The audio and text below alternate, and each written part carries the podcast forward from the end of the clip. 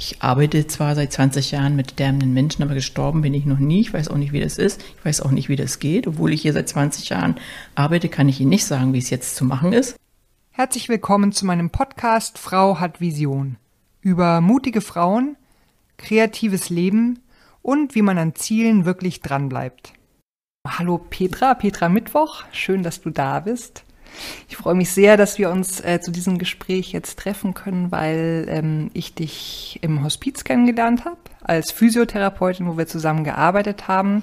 Ich dich aber vor allen Dingen auch als äh, sehr mutige Frau und als sehr visionäre Frau empfinde und deswegen glaube, dass wir uns gut über ein paar Themen unterhalten können, die tatsächlich fürs Leben einfach wertvoll sind und so ein bisschen Inspiration liefern.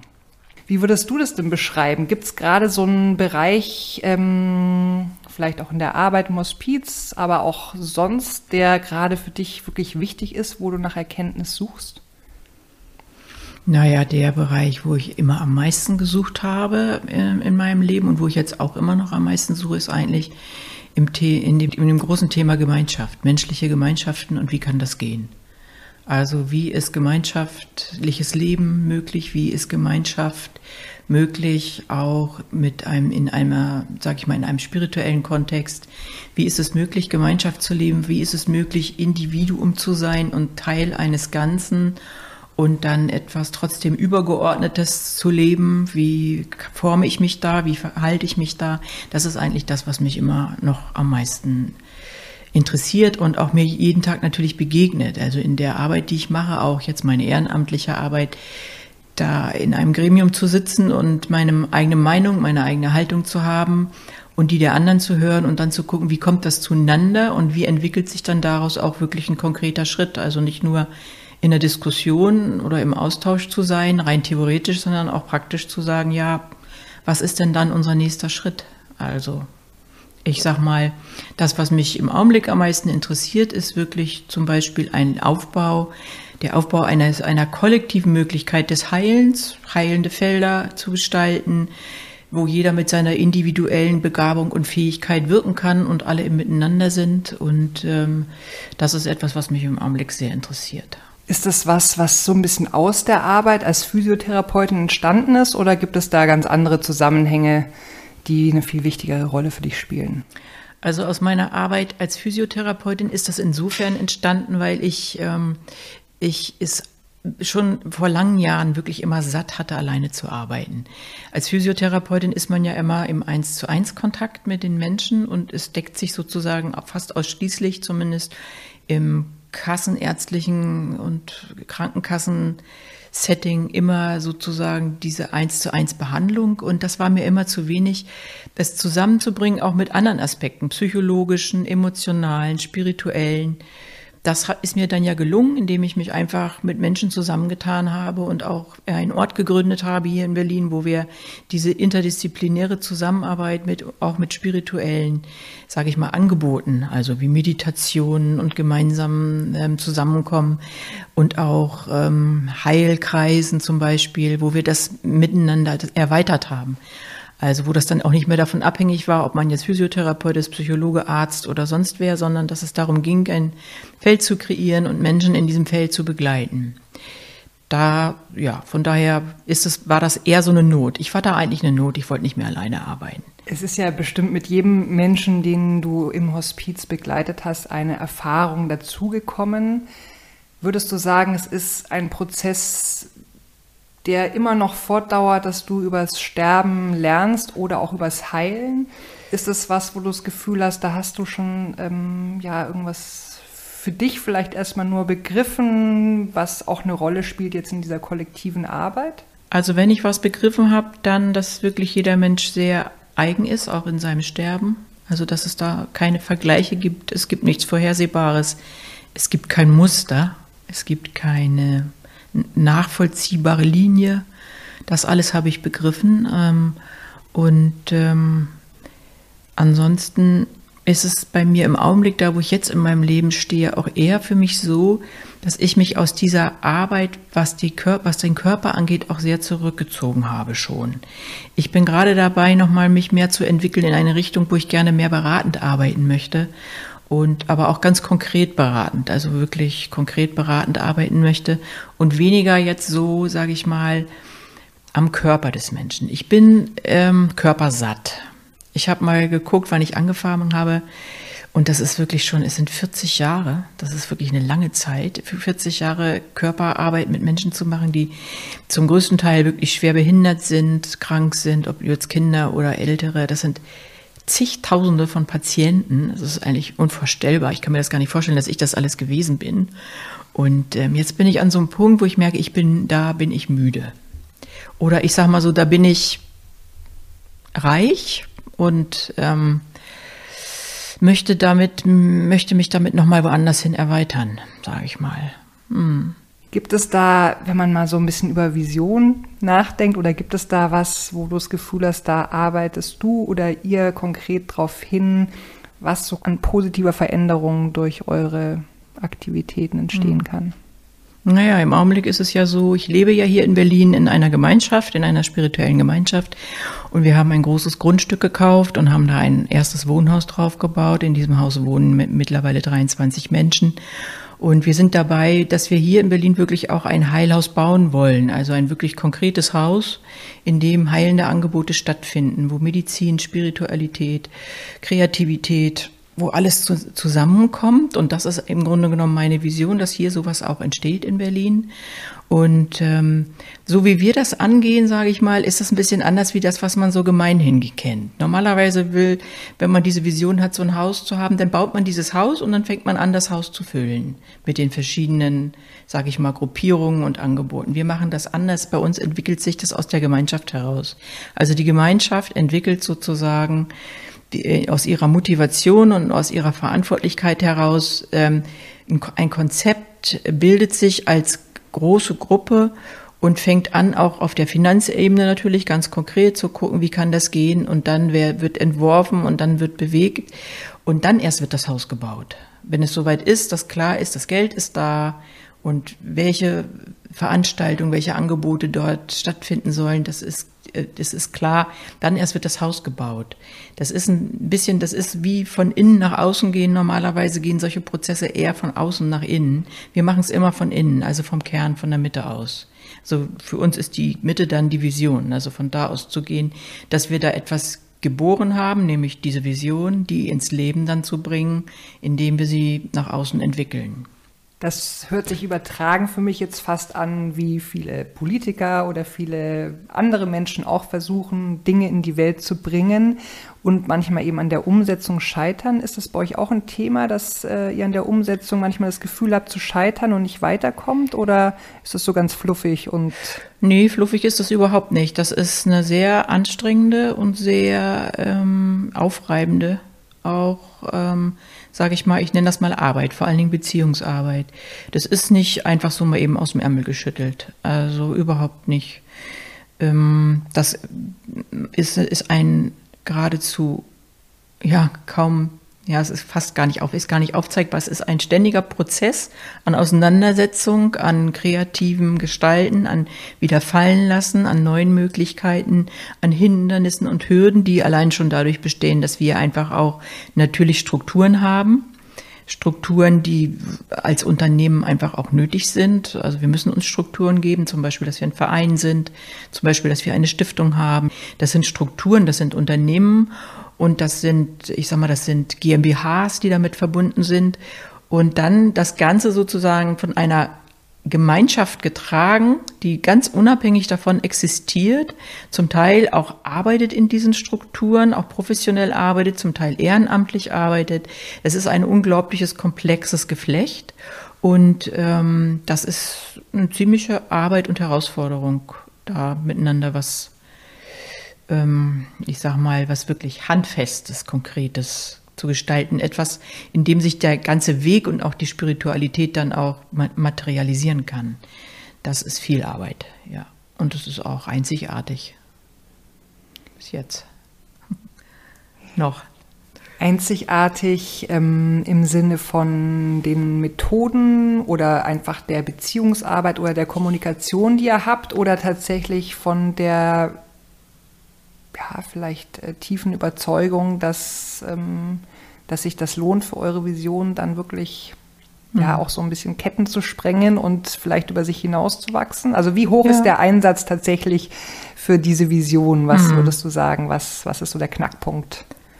Naja, was heißt Ketten zu sprengen? Es gibt, es, es ist insofern, da, dadurch, dass es das überhaupt, zum Beispiel, ich gehe mal nur, bleibt man nur in Deutschland. Es gibt sowas nicht in Deutschland wie das, was wir jetzt erschaffen haben. Dieses große Haus, unten mit diesem großen achteckigen Raum, darüber das Hospiz, und oben noch mit einer großen Dachterrasse und dann auch noch mit Räumlichkeiten für verschiedene andere Berufe, die auch heilend wirken.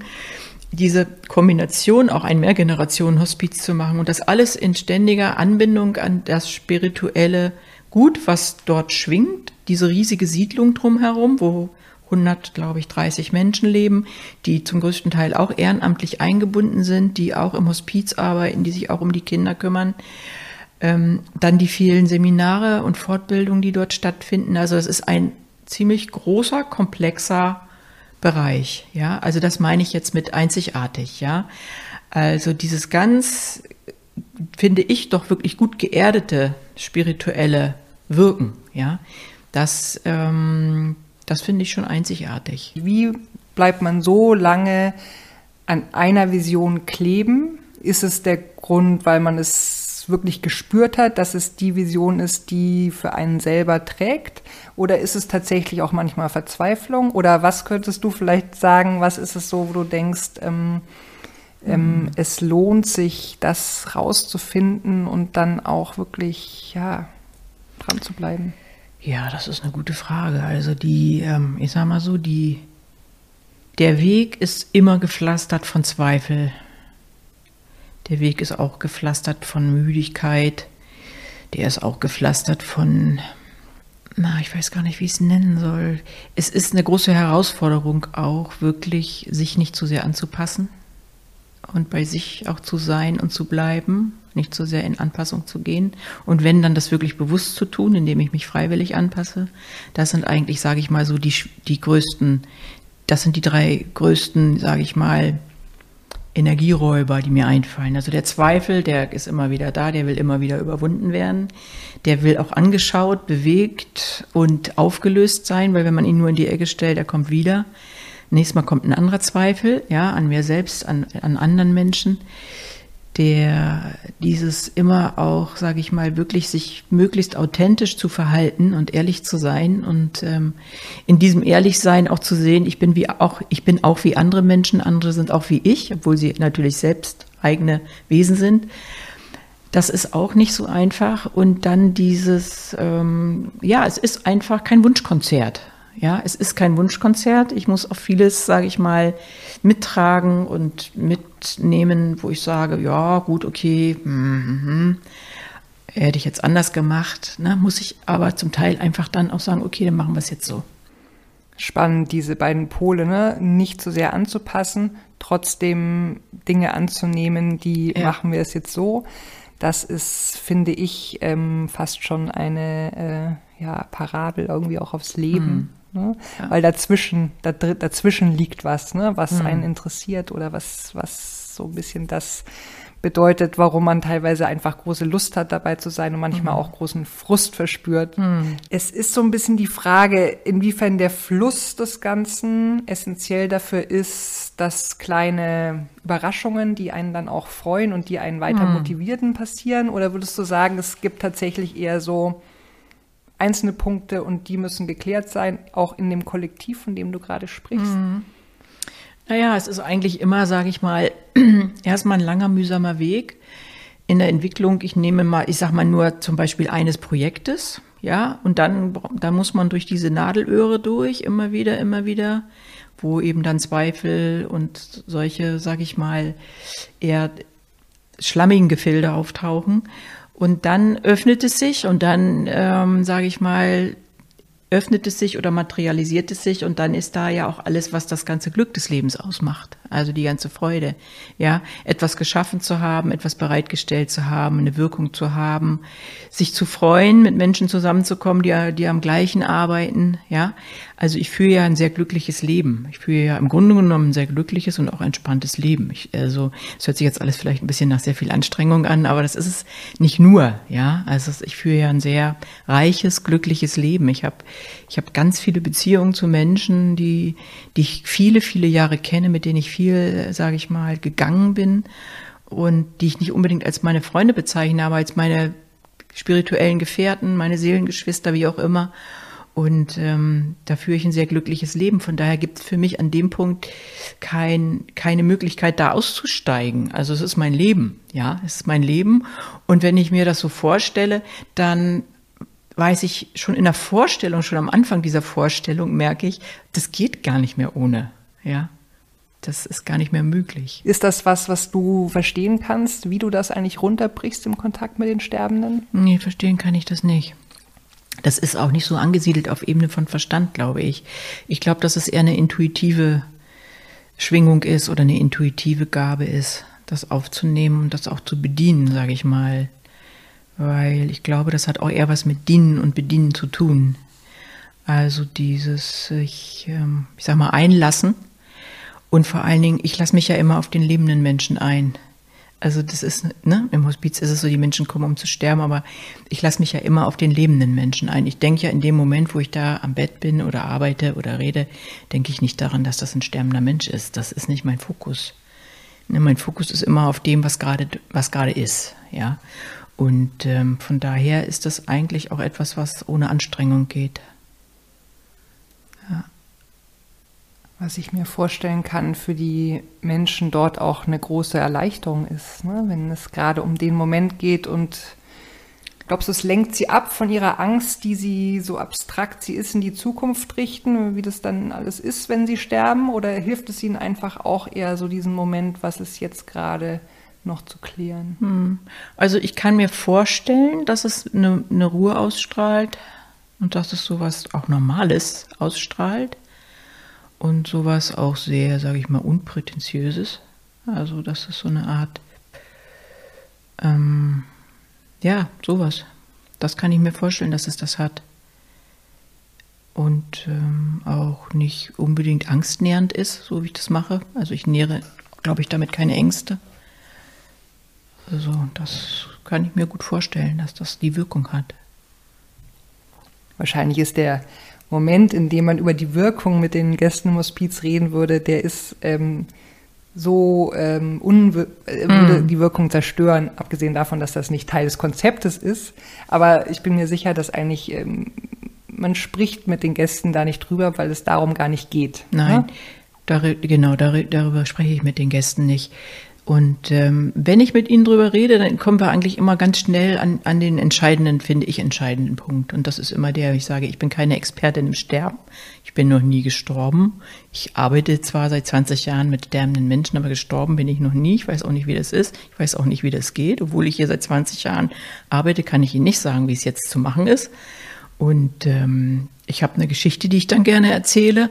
Und ähm, wenn sie dann gehört werden will und ähm, aber ansonsten kann ich, merke ich so mit dieser, mit, mit dieser, sage ich mal, mich dann da ein Stück weit auch ein Stück weit zurückstellen, ja, dass es an mich etwas abgegeben wird, ja, das ist auch eine wohltuende, dass das eine wohltuende Wirkung hat, ja, dass der Mensch, der dort liegt, sitzt, steht vor mir sozusagen, ohne sich alleingelassen ne, zu fühlen von mir oder unverstanden zu fühlen, ähm, sich da doch ähm, auf sich selbst zurückgeworfen ist und trotzdem ist jemand da, also der das Ganze, sage ich mal, ja, alltagstauglich vielleicht ausdrückt oder begleitet. Hm.